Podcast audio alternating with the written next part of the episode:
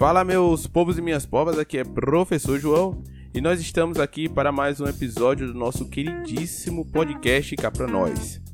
E cá pra nós, esse podcast é feito para você que é especial e que quer tornar as notícias relevantes para sua vida, quer notícias que de fato vão agregar em seus posicionamentos, pensamentos e entre outras coisas. Esse podcast também é feito para aquela galerinha que vai fazer a prova mais esperada do Brasil, o Exame Nacional do Ensino Médio, onde nós trazemos aqui os cinco assuntos que mais caem em todas as provas que compõem o Exame Nacional. Nós também fazemos esse podcast para aquela galera que ama assistir filme, mas que às vezes perde muito tempo nos catálogos de streamers sem saber o que assistir. Nós temos aqui indicações imperdíveis. Esse podcast também é para a galera que ama música popular brasileira e que quer tornar a sua música preferida ainda mais especial, entendendo o enredo e o contexto em que ela foi composta. Bom, se você é esse tipo de pessoa, eu tenho certeza que você está no lugar certo. Então segue o som aí, ó. Ouve o Groove Washington Jr., minha música favorita. E daqui a pouco nós vamos entrar em uma seara, em uma discussão que de fato vai te fazer pensar. É, esses dias eu estava aqui na, na mesa de jantar com minha esposa e nós estávamos discutindo sobre o, o envelhecimento do país. E será que nós estamos preparados para encarar essa realidade? Será que nós vamos conseguir tratar os nossos idosos com dignidade? Bom, escuta aí um pouquinho o som, começa a refletir sobre essa pergunta que a gente vai jogar duro.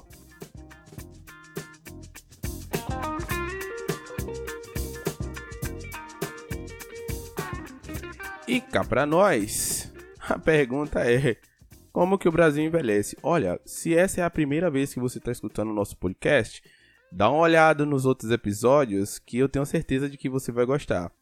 Nós trouxemos aqui a análise de letra do W Brasil, que na minha opinião foi a melhor interpretação de letra que nós fizemos, a análise de letra que nós fizemos nesse podcast, incrível a música. Nós temos aqui o mapa da violência do Brasil, que, que vai fazer você refletir por sobre alguns, alguns posicionamentos políticos. Todos são de fontes confiáveis, fontes oficiais. O mapa da violência, por exemplo, ele foi extraído do IPEA, do Instituto de Pesquisa e Economia Aplicada, né, que é usada como referência no Fórum de Segurança Pública do país. Nós temos também o mapa do suicídio, que foi tirado do, da CESAB, né, os números são preocupantes. É, nós temos o mapa da educação básica no país, que nós tiramos da Fundação Le Mans, e aí fala um pouco como é que os investimentos estão sendo feitos na educação básica brasileira.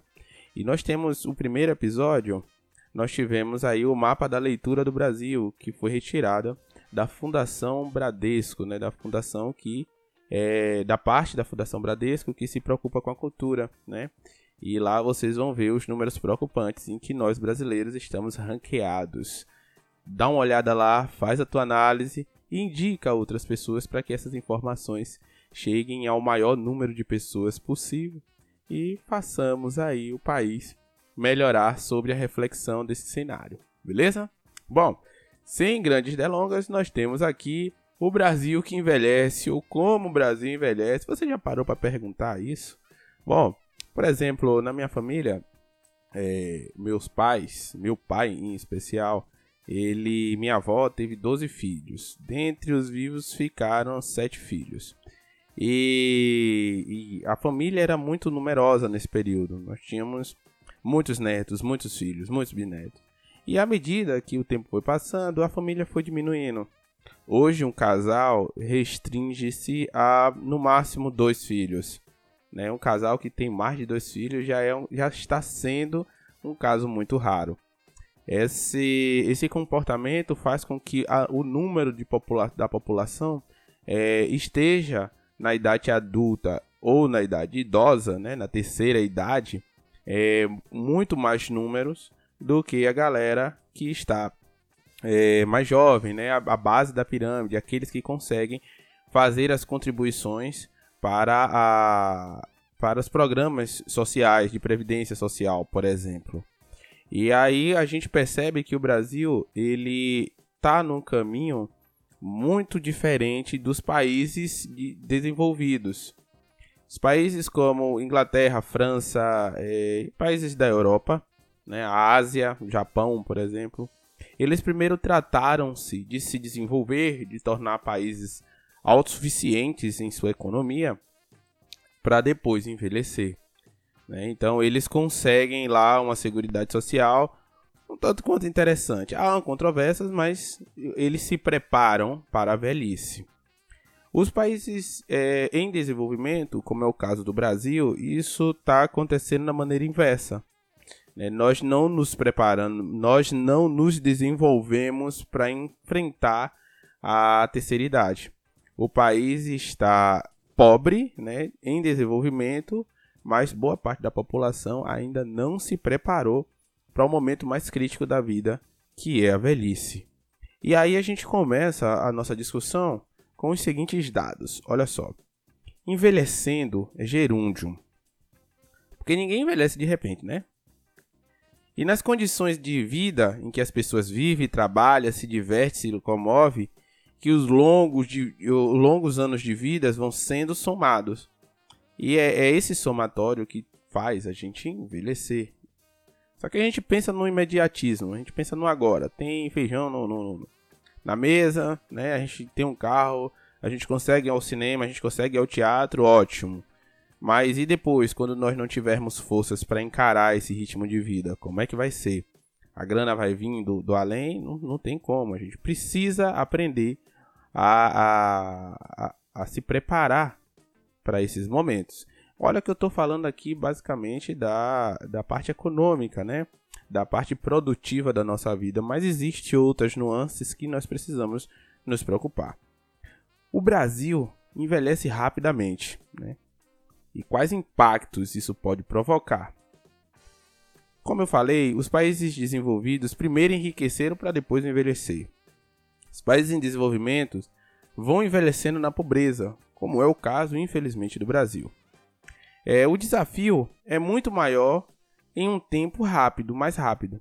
Na França, por exemplo, foram necessários 145, para, 145 anos para dobrar a população de idosos, de 10 para 20%. E olha o período que, que demorou, né? De 1845 a 1990, a França teve o país é, predominantemente de idosos. E aí eles se fortaleceram economicamente e depois começaram a envelhecer, né? Era um dos países mais ricos, por seis gerações foi envelhecendo com recursos para desenvolver políticas em resposta a esse fenômeno. O Brasil vai fazer essa transição em uma geração, em apenas 19 anos, sabe? Então, assim, é, demoramos 145 anos na França para que houvesse essa, esse panorama, né, essa, esse número de idosos de 10 para 20%, o Brasil vai ter o mesmo cenário em apenas 19 anos. E nós não temos políticas econômicas e sociais para enfrentar essa nova transição da sociedade. E isso é um problema e é um problema muito grande. É... Em 2050, né? Em 2050, seremos tão velho quanto o Japão de hoje, que é o país mais velho do mundo. Sentiu a pegada? Então, o que, o que, é que a gente vai fazer com essa galerinha aí que não, tá, não tem mais a capacidade produtiva? Né? Será que o nosso sistema de saúde é capaz de comportar é, essas pessoas? Entende? Será que eles são capazes de atender essas pessoas? E aí, vamos para diante, né? Nesses meandros de, de pensamentos. É, só que eles estão preocupados com o envelhecimento. Tem centros de excelências no Japão. É, fazem pesquisa, desenvolvem políticas, preparam quadro e treinam profissionais. Nós estamos envelhecendo na cegueira, nós brasileiros estamos envelhecendo na cegueira, sem preparo. A população salta de 14% com mais de 60 anos para 31% daqui a 30 anos. Entende? A, a, a França demorou 145 anos para sair de 10 para 20%. Nós vamos 30 anos nós vamos sair de 14% para 31%. Entende a, a, pegada aí? O negócio é, é punk mesmo. A população idosa do Brasil hoje chega a 30 milhões. Então, 30 milhões da população brasileira né, já está na idade de 60 anos para cima. Em 2050, vamos ter 64 milhões de pessoas na, na maioridade, né, na terceira idade, como diz assim. Como é que a gente vai se preparar? Porque o curso da vida de um idoso é o adulto jovem de hoje. E como é que a gente está se preparando para esse tipo de panorama? E aí eu, eu gostaria de que vocês se perguntassem, né? Como é que vão ser esses velhos daqui a 30 anos? Como é que vai ser essa galera daqui em 2050?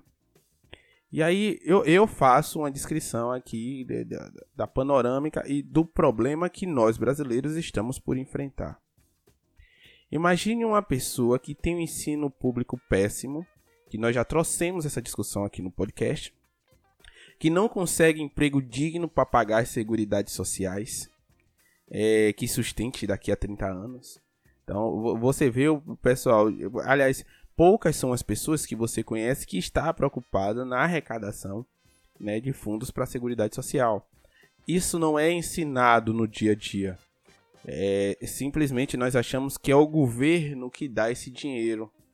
Mas não é bem assim. O governo apenas administra esse dinheiro. Nós que estamos em idade produtiva é que contribuímos, fiz, fazemos uma poupança para que quando cheguemos a, a terceira idade, nós tenhamos a seguridade social para que venhamos a viver com o mínimo de dignidade, né?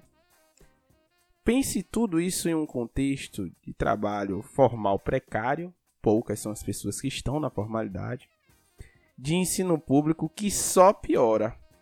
E, e ainda há, né? O congelamento de gastos sociais por decreto presidencial. Piora tudo e ninguém está pensando nisso. Estamos pensando aí no preço da gasolina, da carne, enfim. Lógico, todos esses são problemas. Mas ninguém está pensando. Brasileiro tem um péssimo costume de pensar a curto prazo. Ninguém está pensando daqui por diante. Né? E, e, como, é que, como é que o cenário ficará daqui a 30 anos para os velhos de 2050, os jovens de hoje? Eu vejo muita gente tendo. Na minha, desculpem, eu preciso respeitar os ouvintes, mas o que eu observo assim no, no meu ciclo de convivência é que estamos discutindo muito a mediocridade. Estamos esquecendo do complexo e a gente é, vai matar um leão por dia, literalmente. E eu tenho medo desse, desse cenário. Esse cenário vai ser um cenário muito preocupante daqui a mais algum tempo. E a gente precisa se preparar agora, porque o tempo vai passar, né? Mas é, vamos lá. É como, como que a gente consegue, João, então, é, definir o envelhecer bem? Né? O envelhecimento tem de ser entendido na perspectiva do curso de vida. Ninguém acorda de repente 20, velho. É, ninguém acorda, eu vou dormir hoje e amanhã eu tô velho. As, é, e as pessoas aos 65, 80 anos ou 20 são produtos dos anos vividos. Para envelhecer bem, é preciso juntar capital. Eu não digo só grana, não, viu? Vital, da saúde, do conhecimento e social. Porque, honestamente, você viver é, 50 anos, 60 anos e achar que a Terra é plana, você merece tomar um cascudo. Lógico, isso não é culpa da pessoa, porque nosso nível de educação, de fato, ele é muito precário. Não se discute é, é, assuntos relevantes na mesa do jantar, na mesa do almoço. Poucos são os momentos em que nós discutimos isso. Isso quando a gente não está discutindo a galera de esquerda e direita, polarizando a coisa e levando a discussão para os meios irracionais dos movimentos. Mas eu não quero entrar muito nessa seara, não. Eu só quero que você precise pensar nisso. Que nós precisamos juntar capital. Né? E eu não digo só grana. Grana é bom. Mas não é só grana que a gente precisa juntar. Saúde, a gente precisa é, saúde, juntar saúde, conhecimento, né? E social. Só que a maior parte dos brasileiros chega muito mal nessa velhice, mas chega muito mal mesmo. Não tem grana, não tem conhecimento nem dos seus direitos nem dos seus deveres, né? A, a, o nível de discussão é muito precário e aí a gente, enfim, vive uma precariedade sem tamanho. Tudo isso faz parte de envelhecer na pobreza, né? Nós brasileiros somos velhos, aliás, estamos envelhecendo na miséria, na pobreza mesmo. Mal se consegue chegar à velhice com residência própria. Né? É, é uma coisa, enfim. Aí, aí eu vou deixar para que vocês pensem. Né? Esse é o contexto do curso de vida de quem hoje envelhece no Brasil. Não sei como alguém pode culpar a pessoa que chegou mal na velhice. Né? É, é, é, é, isso não é uma escolha, né? A maneira com que as pessoas envelheceram, elas chegaram a esse nível. Nós não tivemos acesso, nós não estamos nos preparando para encontrar essa dificuldade, essa realidade que logo logo vai bater a nossa porta, viu? Bom, a outra coisa que nós estamos preocupados, né, e que assim, eu acabei falando, falando, não falei de que fonte é que eu estou tirando essas informações. Essa fonte é do raio-x da Fiocruz, né? Eles fizeram um mapa da velhice do, do, do Brasil e eles trouxeram para compor essa pesquisa uma referência internacional de envelhecimento e longevidade. Alexandre Calanchi. Né? Esse cara estudou na França, né? passou 30 anos lá estudando e depois veio compor a Fiocruz para fazer esses estudos de envelhecimento. Bom, a Fiocruz, junto com Alexandre, ainda conclui que a medicina não está preparada para lidar com os idosos. Né? O currículo está adequado, segundo a Fiocruz, para, é, para um país jovem e ensina mais sobre saúde materna e infantil. O Atlas da, da Anatomia mostra um corpo jovem de sexo masculino no apogeu do físico dos 25 anos. Com todos os nervos, veias, músculos, tudo perfeito, lindo. O médico vai para outro corpo. Não vai encontrar o braço de uma. Ele, ele não vai encontrar o braço de uma mulher é, obesa de 88 anos no Atlas de Anatomia. Né? E no dia a dia é o que ele encontra. É, pasme, né? Segundo a Fiocruz, eu não sou especialista da área. O, os médicos, quando estão se, se formando, quando estão saindo da universidade, eles mal sabem que o infarto em pessoas de 75 e 80 anos não dói. E que as infecções urinárias no idoso não apresentam os sintomas esperados são, são outras outros mods, né? São outros sintomas que aparecem para essa galera. Então, a, o curso de medicina hoje não está preparado para enfrentar a população idosa de 2050. Isso é bom. Enfim, já falei que isso é preocupante e preocupante até demais, né? É, Bom, e aí a gente precisa pensar né? Já que o nosso país, e, esse nosso país é bonito demais nas leis. A Constituição de 88 talvez seja uma das constituições mais bem feitas e mais bonitas que existe no mundo. E depois de uma dada adequação, nós tivemos o programa do SUS, que é novo. Né? Não sei se vocês sabem, mas antes de existir o SUS, eu não vou falar datas aqui porque eu não, não me recordo mesmo, eu sou péssimo com datas. Mas eu não sei se vocês sabem é, antes de existir o SUS, os médicos atendiam as pessoas que não tinham dinheiro pela misericórdia, né? Então eles esperavam um dado momento e atendiam aqueles pacientes sem cobrar nenhuma taxa. E eles é, entravam para estatísticas dos atendidos pela misericórdia. E por isso que alguns hospitais antigos eles recebem o nome de misericórdia, porque eles atendiam pessoas, exclusivamente as pessoas de eh, baixa renda. Né?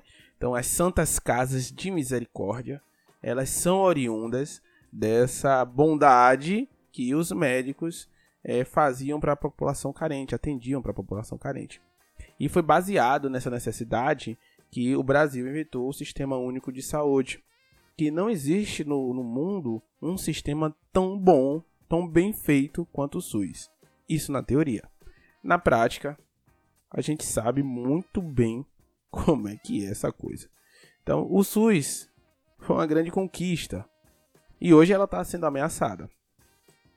A única chance de envelhecer bem e com um sistema universal de saúde forte que funcione para absorver os problemas é evitar as complicações que vão exigir é, hospitalização. Só isso pode resolver as questões na base. Né? Então, é, a, a, saúde ainda quando jovem, né? a, os atendimentos de, de prevenção, né? as prevenções às doenças que aparecem com a avançada idade. Então, é necessário que se mantenha um programa de bem-estar do início até a velhice, para que a pessoa chegue à velhice bem e aí não venha a inflar os serviços de hospitalização do país. Né? É, um, o, é um ciclo, né? A hipertensão pode ser prevenida, mas não se previne. E as pessoas podem ter hipertensão aos 35, 40, 45 anos. Elas não encontram respostas do sistema. Porque esta está sendo é, dilapidada. Né? É, o, o, Sistema Único de Saúde sofre uma represária muito grande, os cortes são muito fortes. A, a, a deflação né, que existe no Sistema Único é, é algo assustador. E eu, honestamente, às vezes me pergunto como é que a gente ainda consegue manter o sistema único de saúde. Eu, eu me pergunto. Porque os repasses, as tabelas são hiper defasadas. Eu vejo aqui alguns profissionais da área de saúde reclamando bastante, né, que os hospitais funcionam sempre na pindaíba, como diz o, o bom português, né? A gestão pública nessa área é cega por, deci é, por decisão própria. E essa cegueira dos responsáveis pelas políticas públicas de saúde, que não enxergam a grande conquista do SUS, né, estão transformando em uma bomba relógio que vai explodir. E vai explodir rápido.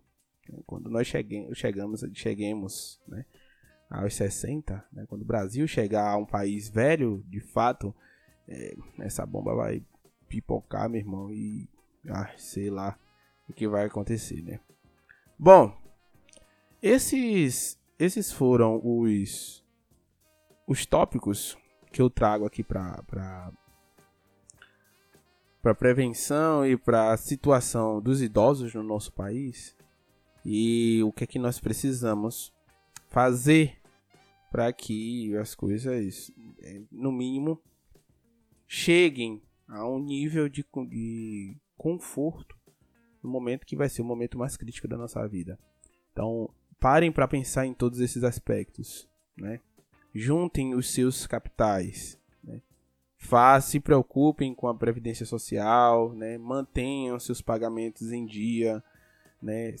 Se possível, façam uma poupança paralela, poupe esse dinheiro, faça um investimento a longo prazo, para quando você tiver necessidade, você acesse esses investimentos.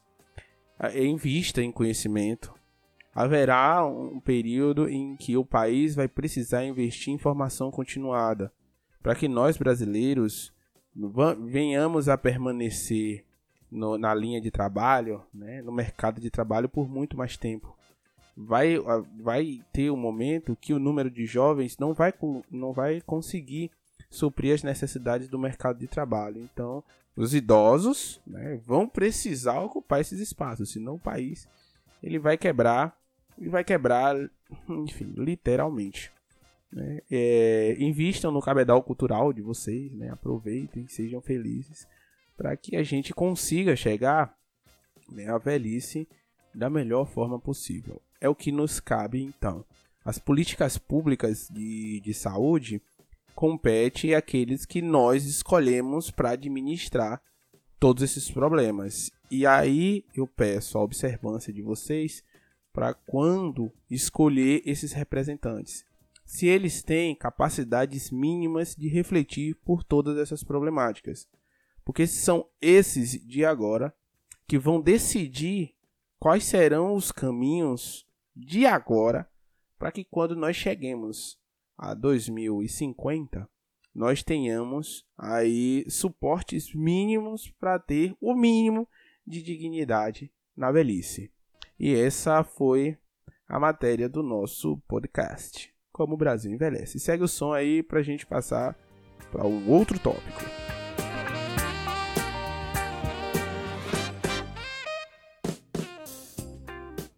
Bom, e eu sei que a galera também que ouve o nosso podcast, essa também é uma intenção, é, que vai fazer a prova mais esperada do Brasil, nós trouxemos aqui para vocês em todos esses episódios.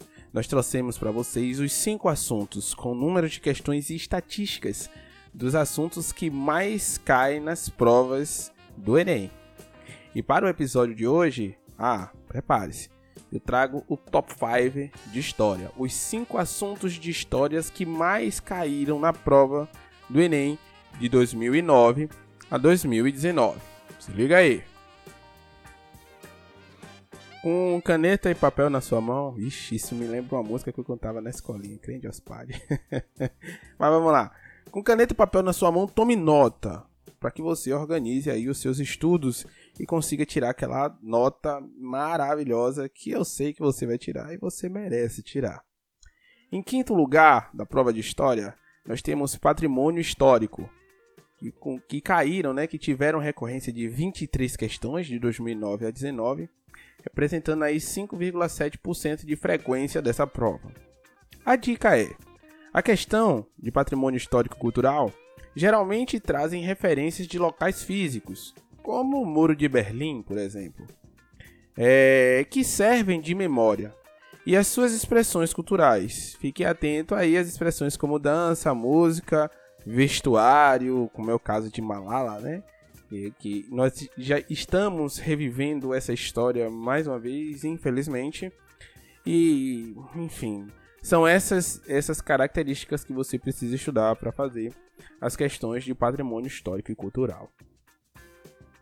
Em quarto lugar, nós temos História Política, com a frequência de 28 questões de 2009 a 19 e com percentual de 6,9 tenha em seus domínios as características das formas de governo.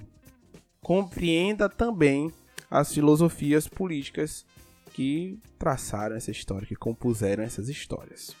Falou? Em terceiríssimo lugar, Brasil Império. Ó, e deixa eu falar logo aqui com vocês. É, não fique assistindo a novela da Globo achando que vai entender tudo de Brasil Império, não, porque aquilo ali tem um pouquinho, uma pitada de ficção. Mas que a novela fica interessante. Ali é um, é um retrato histórico, mas ele também é artístico. Então, é, ali não é o suficiente, talvez seja o suficiente para você buscar a verdadeira história, mas ela não é o suficiente para te preparar para provas de níveis acadêmicos, como é a prova do Enem. Então, Brasil Império, nós temos uma recorrência de 32 questões e com um percentual de 7,9% de é, recorrência de 2009 a 2019.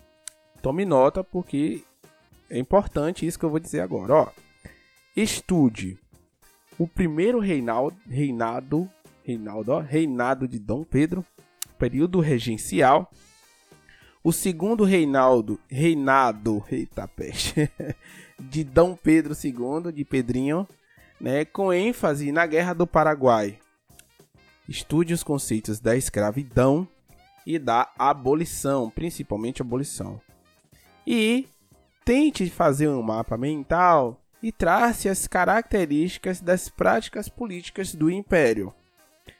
Terceiro lugar nas provas de de História. Em segundo lugar, nós temos aí Brasil Colônia. Nós tivemos uma recorrência de 38 questões e um percentual de 9,4 de, de, de recorrência entre 2009 e 2019. Com o período de 1530 a 1822, busque estudar as relações entre os colonos com os nativos indígenas e os africanos escravizados. Um outro ponto, estude as influências da igreja nesse processo. Observe os processos de extração de riqueza, bem como o pau-brasil, os minérios e a cana-de-açúcar. Esses são os meandros que você precisa estudar e garantir uh, o saber da, do assunto de Brasil Colônia. Sabendo isso, você vai se dar bem na prova. E em primeiríssimo lugar, primeiríssimo lugar, nós temos idade contemporânea, com 60 questões e um percentual de 14,9 de recorrência entre 2009 e 2019. Sabe? A idade contemporânea, para que você se estabeleça, a idade contemporânea é estabelecida depois da Revolução Francesa até hoje. Sabe? É, isso inclui, estude bastante, é, a crise de 29, o nazifascismo, revolução industrial, Segunda Guerra Mundial. Então, se você segurar aí esses pontos, você vai estar tá preparadíssimo para responder as questões de idade contemporânea. E se você pegar do primeiro ao quinto, poxa, é certeza de que você fará uma boa prova de história. Nós, do cá para nós, desejamos a vocês uma excelente prova. Se organize, faça os seus estudos, se possível, procure na internet as provas, passar as três últimas provas do Enem e tente responder as questões para você aí perceber em que nível de, de aprendizado você está e o que é que você precisa fazer para correr atrás do prejuízo. Beleza? Então, segura o som aí mais um pouquinho de Groove Austin Jr., que nós iremos logo em seguida para as indicações de filmes da Netflix e Amazon Video Prime.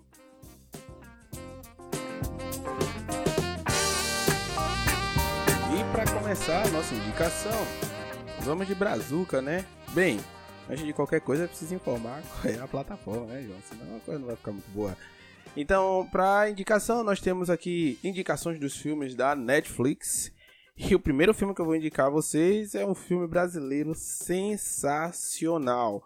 Que conta a história, né? Um filme biográfico de um dos maiores cantores, de um dos gênios da música popular brasileira.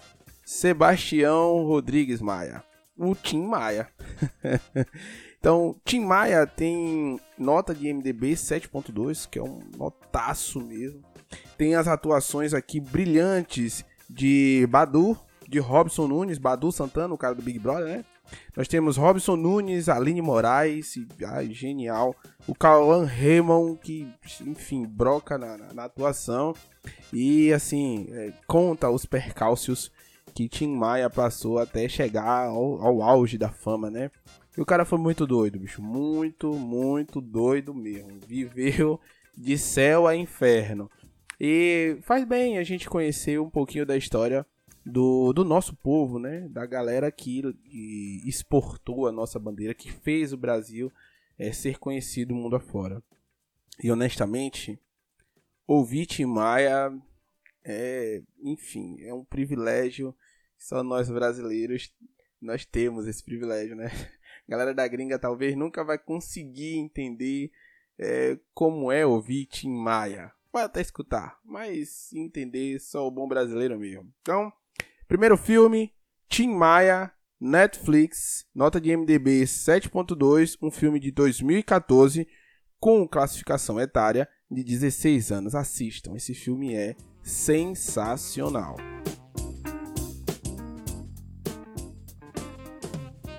Ainda na Netflix, eu vou aqui sugerir um filme que honestamente me surpreendeu. Eu tava lá no catálogo, coisa e tal, nem busquei muito, vi lá Invasão Zumbi. Achei que seria mais um filme clichê, não tava lá muito no clima de estar tá pesquisando em streams, e aí cliquei no, no, no filme. Cara, que filme, viu? Filme, é, embora ele tenha aí um cenário muito restrito, que é dentro do vagão de um trem, é, mas ele não é monótono. Ele é um filme bastante interessante. O nome do filme é Invasão Zumbi, é uma produção coreana, um filme de 2016, com classificação etária de 14 anos. Um filme classificado como filme de horror e ficção. Né? Nota de MDB 7.6, um, uma super nota mesmo, super nota mesmo. É, é um filme que conta a história, como o próprio nome já diz, de um ataque zumbi, né? E da relação de um pai com a sua filha.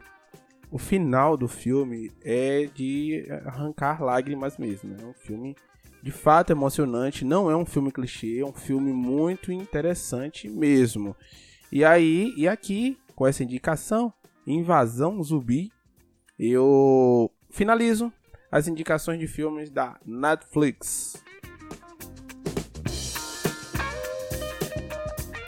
Bom, e não é porque eu terminei aqui as indicações da Netflix que eu não vou deixar de indicar outros filmes, né? Bom, para agora eu trago as indicações da Amazon Video Prime, que para mim é o melhor streaming que tem, 9,90, meu Deus, que delícia, né? E aí eu trago aqui um super filme para Amazon Video Prime.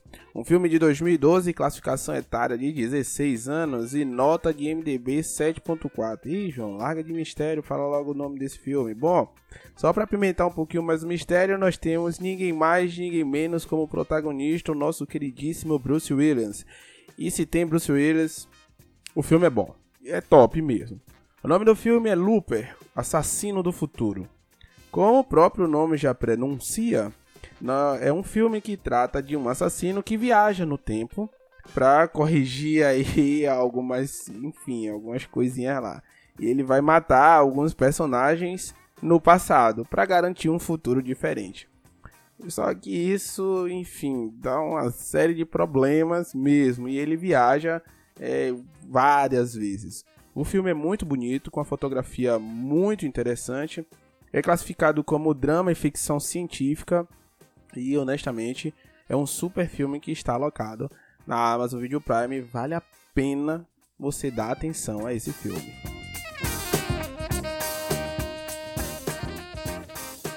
Então, ainda na Amazon Video Prime, eu vou trazer um filme de 2009, né? Classificação etária de 16 anos, mas não é porque é de 2009 que é um filme ruim, honestamente. É um filme que, na minha opinião, ele é muito, muito bom. A trilha sonora dela mesmo é top demais. E olha, para aumentar aqui um pouquinho mais a sua expectativa, para dar uma hypada, nós temos como protagonista ninguém mais, ninguém menos do que John Depp né, e Christian Bale, o cara que faz Batman. Né, e eles são antagonistas, né? Tem um protagonista e um antagonista.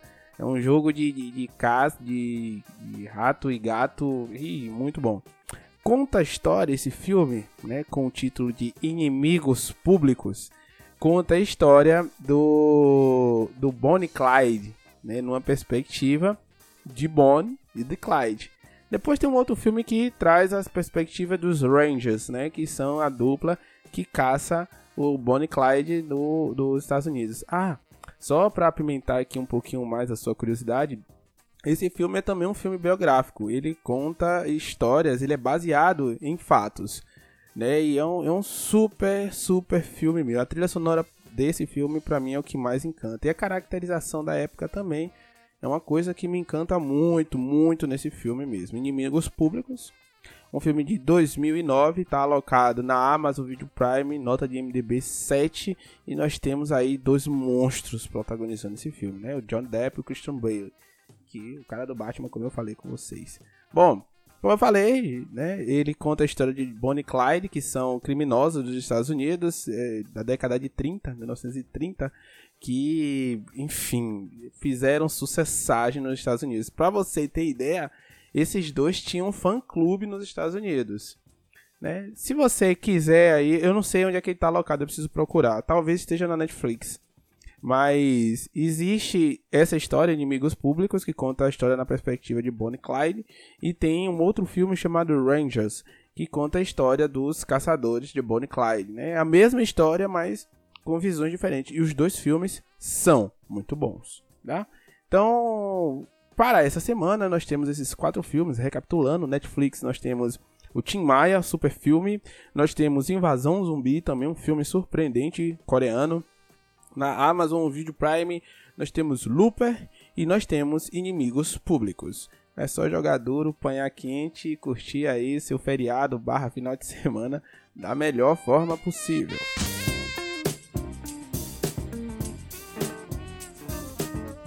E aí agora nós estamos chegando na, no quadro desse podcast que eu acho que a galera mais curte, né? que são as análises de letra. E confesso a vocês, para escolher a música dessa semana, é, me deu um pouco de trabalho, não por conta das músicas, mas pelo que elas refletem.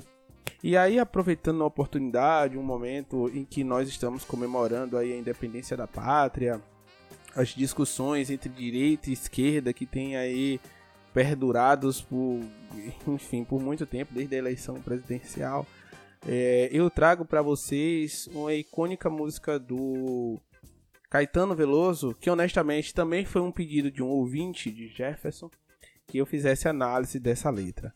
Eu gostaria de deixar aqui homenageado é, para essa parte do quadro Jefferson, que pediu a análise dessa letra.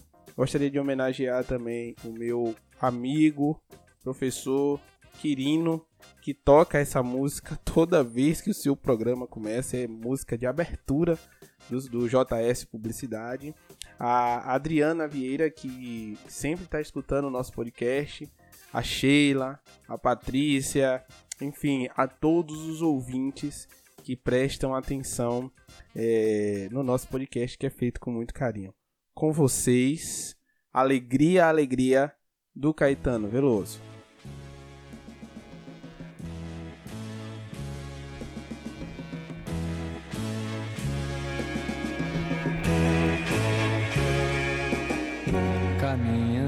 Contra o vento, sem lenço, sem documento, no sol de quase dezembro, eu vou.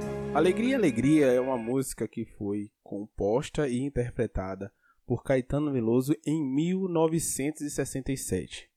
Essa música tem um marco histórico porque houve um festival de música da Rede Record em 1967 quando Caetano Veloso, com as influências dos londrinos, trouxe para sua música a guitarra elétrica. E nesse festival ele foi vaiado, porque havia-se uma discussão no Brasil sobre a hegemonia da, da cultura puramente brasileira. E eh, pregava-se que a, a colocação de guitarras elétricas na música popular brasileira reforçava é, o, o, imperialismo americano, norte-americano em cima da nossa cultura. Foi uma discussão assim muito, mas muito forte mesmo. E Caetano quando compôs o Alegria, Alegria, né, ele dá grandes alfinetadas para a galera da direita, né? E grandes alfinetadas na galera da esquerda. Isso de uma maneira muito velada e muito bonita. Nós precisamos aí para entender essa, essa música, nós precisamos nos arremeter ao período em que ela foi composta.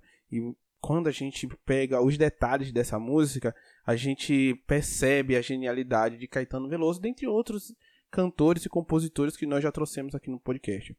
Mas Caetano, cara, nesse período ele foi assim um gênio, sem sombra de reconvexo e alegria, alegria são duas músicas que para mim assim traz à tona a genialidade do próprio Caetano Veloso. Então, é, colocando aqui essas informações, a gente agora começa de fato a interpretar a música, beleza? Como eu falei, nesse período, os compositores eles buscavam aí alocar as informações de uma maneira subjetiva mas para bom entendedor minha palavra basta, para que a censura não caísse por sobre a, as suas composições e aí não viesse a embargar a mensagem que os mesmos queriam propagar mundo afora. E aí, nessa estrofe, ele diz assim, ó, caminhando contra o vento, sem lenço, sem documento, no sol de quase dezembro, eu vou. Então, caminhando contra o vento refere-se à dificuldade que é você escolher um caminho em que todo mundo critica, em que todo mundo aponta, mas você imbuído aí das suas vontades, do seu brio, você mesmo assim vai enfrentando o vento, né, sem lenço, sem documento e vai indo. E aí vem um detalhe que você precisa se atentar. O sol de quase dezembro. Primeiro, esse sol que ele, que ele se refere é o nosso astro-rei. Né? Um sol forte, um sol predominante de quase dezembro, né? no apogeu do verão e, e ele vai sendo iluminado por esse sol. E aí escuta essa parte da música que você vai descobrir que esse sol não é apenas o nosso astro não. O sol se reparte em crimes, espaçonaves, guerrilhas, em cardinales bonitas. Eu vou. E aí ouviu essa parte? Olha só, né? O sol se reparte em crimes e pa- espaçonaves, guerrilhas, em cardinales bonitas eu vou. Bom, aqui tem uma série de, de metáforas, né? É, na verdade nem chega a ser metáfora, mas em- existe uma série de informações é, como é, disfarçadas aqui, que quando a gente fala o que, que é, você vai entender a genialidade de Caetano é agora. O Sol é um jornal da época, né? Um jornal dito comunista de esquerda, um jornal que era repartido. E aí você percebe que é um jornal porque o jornal tem partes: crimes, guerrilhas, cardinales. Cardinales era uma atriz linda, diga-se de passagem. Então o Caetano ele aloca aqui, ó, o Sol, que é o jornal, tem partes que fala do crime, tem partes que fala das espaçonaves, tem partes que fala das guerrilhas e coloca ali Cardinales, a atriz, tudo junto dessas informações dentro do jornal. Incrível isso, né? E aí ele diz assim, ó, mesmo com tudo isso eu vou. Eu tô determinado aí. E aí ele termina a estrofe, eu vou, e aí vai. Escuta essa outra parte aí.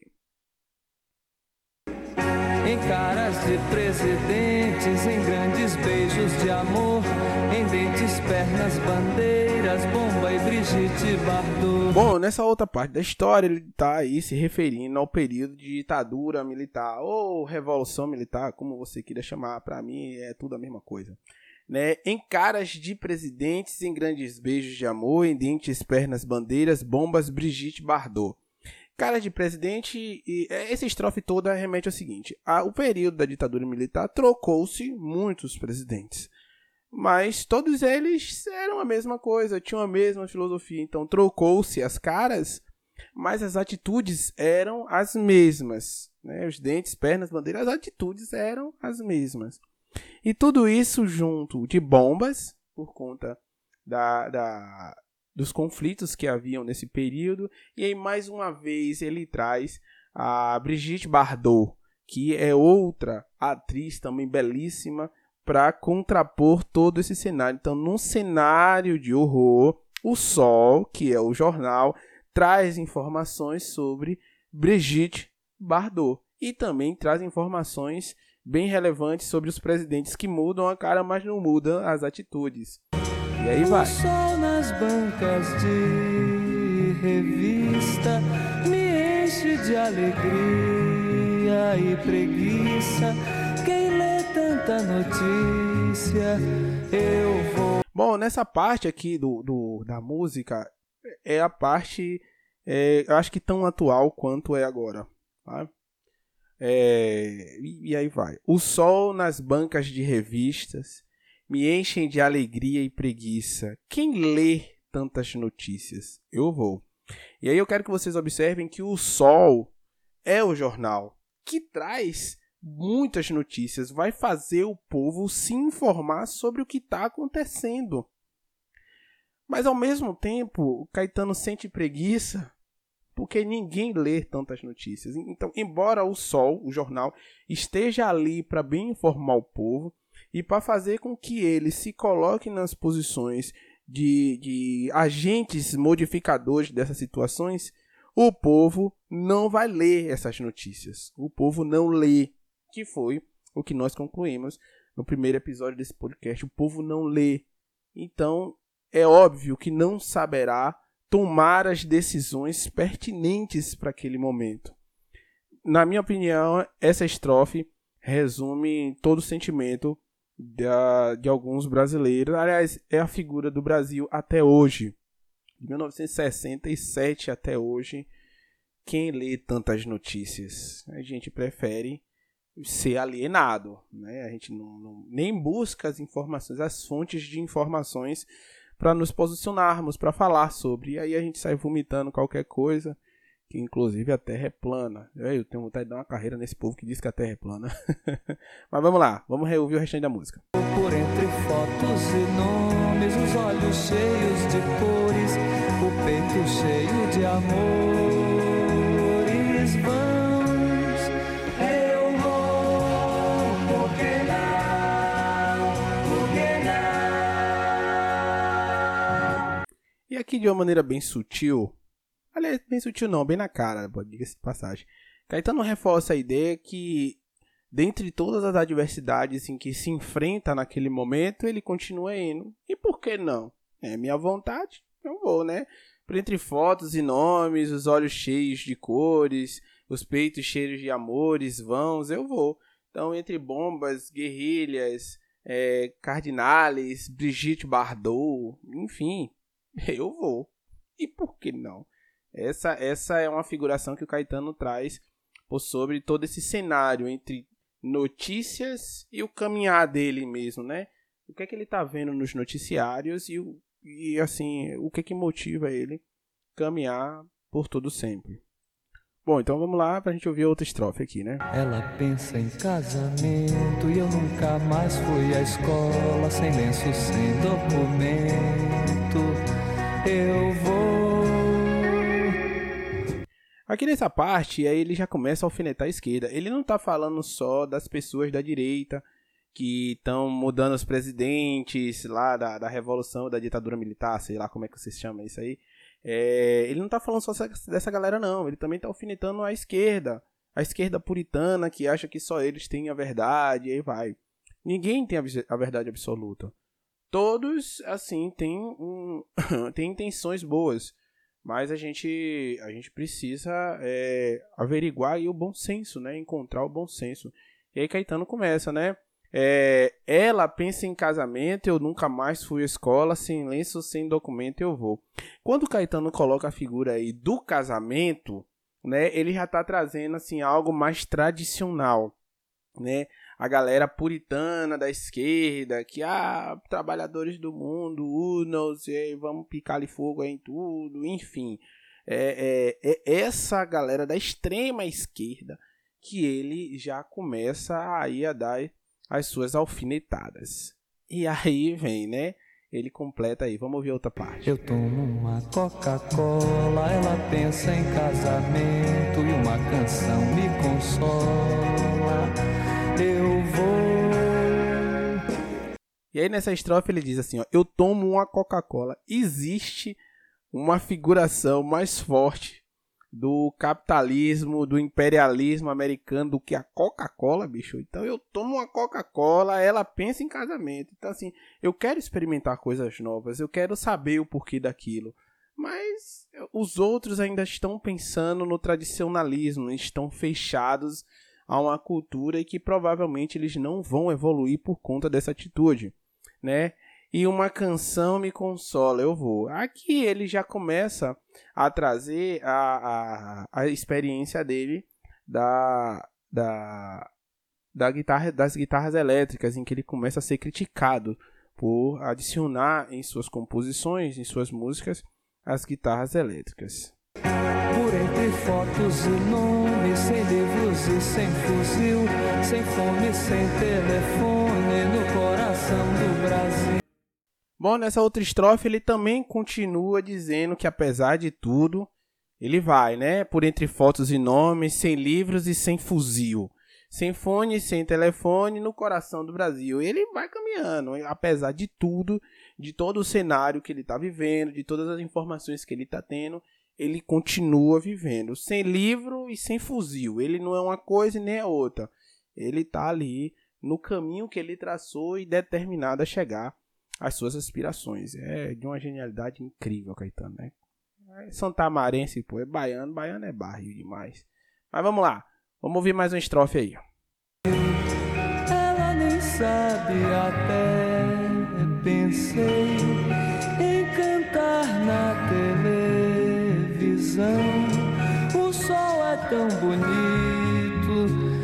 E aí, essa, essa também é outra sátira pra galera que se opôs ele a trazer as guitarras elétricas pra música, né? Pra galera conservadora da extrema esquerda, né? Ela não sabe até, pensei em cantar na televisão. Então, assim, já pensou, a, a, a criatura tá pensando em casamento, tá pensando em coisas tradicionais, e assim, a afronta para todo esse sentimento era divulgar isso na televisão. Então ele dizia assim: ela nem sabe, mas eu até pensei em cantar na televisão. O sol é tão bonito, eu vou. Então aqui ele já faz referência ao astro rei e ele faz referência as informações que ele encontrou no jornal O Sol. É tão bonito e por conta disso, meu irmão, ninguém me segura, eu vou. E aí vem a outra estrofe, né? Ouve aí. Sem lenço, sem documento, nada no bolso ou nas mãos. Eu quero seguir vivendo. Amor, eu vou, porque não? E aí tem, ó, sem lenço, sem documento, isso a gente já ouviu, nada nos bolsos ou na mão. Eu quero seguir vivendo. Amor, eu vou, por que não? Então, para quem não sabe, a frase nada nos bolsos, ou nada no bolso ou nas mãos, é uma frase do filósofo existencialista Jean-Paul Sartre. E ele dá essa tirada aqui sensacional ao adicionar a máxima do Sartre em sua música, né? Nada nos bolsos ou na mão. Então, apesar de tudo, sem eira nem beira, sem lenço nem documento, sem, sem fuzil, sem fone, sem telefone, sem livro, né, admirando as notícias entre Bombas, Brigitte Bardot, Candinarles e aí vai. Ele vai continuar a beber de outras fontes porque ele quer ser uma pessoa multi, né, uma pessoa plural. E ele aí atesta que ele vai insistir em colocar guitarra elétrica nas músicas dele. E ainda bem que ele assim o fez, né? Porque as músicas foram geniais de Caetano Veloso até então. Então, galera, é, essa foi a música, a análise de letra desse episódio. Alegria, Alegria, do Caetano Veloso, uma música de 1967, que faz aí duras críticas e críticas bem levadas, né, sobre o, o, as atitudes da direita e as atitudes da esquerda. E você, em que posição você se encontra? Talvez os extremos, talvez não. Os extremos nunca foi boa posição para que as pessoas fiquem, mas o bom senso e olhar para as duas posições, sempre com o olhar da razão, vai fazer você ter atitudes e decisões inteligentes. Bom, eu sou o professor João e esse foi o episódio dessa semana. Forte abraço e até a próxima segunda-feira. Fui, fica aí um pouquinho de Caetano Veloso. Eu vou. O sol se reparte em crimes espaçonais, guerrilhas, em cardinales bonitas. Eu vou em caras de presidentes, em grandes beijos de amor em dentes, pernas, bandeiras, bomba e Brigitte Bardot. O sol nas bancas de revista me enche de alegria e preguiça. Quem lê tanta notícia, eu vou por entre fotos e nomes, os olhos cheios de cores, o peito cheio de amor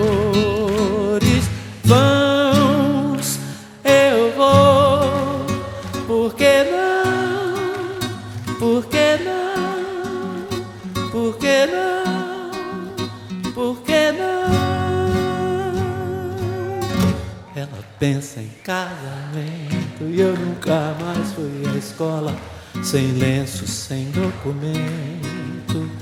Eu vou. Eu tomo uma Coca-Cola, ela pensa em casamento e uma canção me consola. Eu vou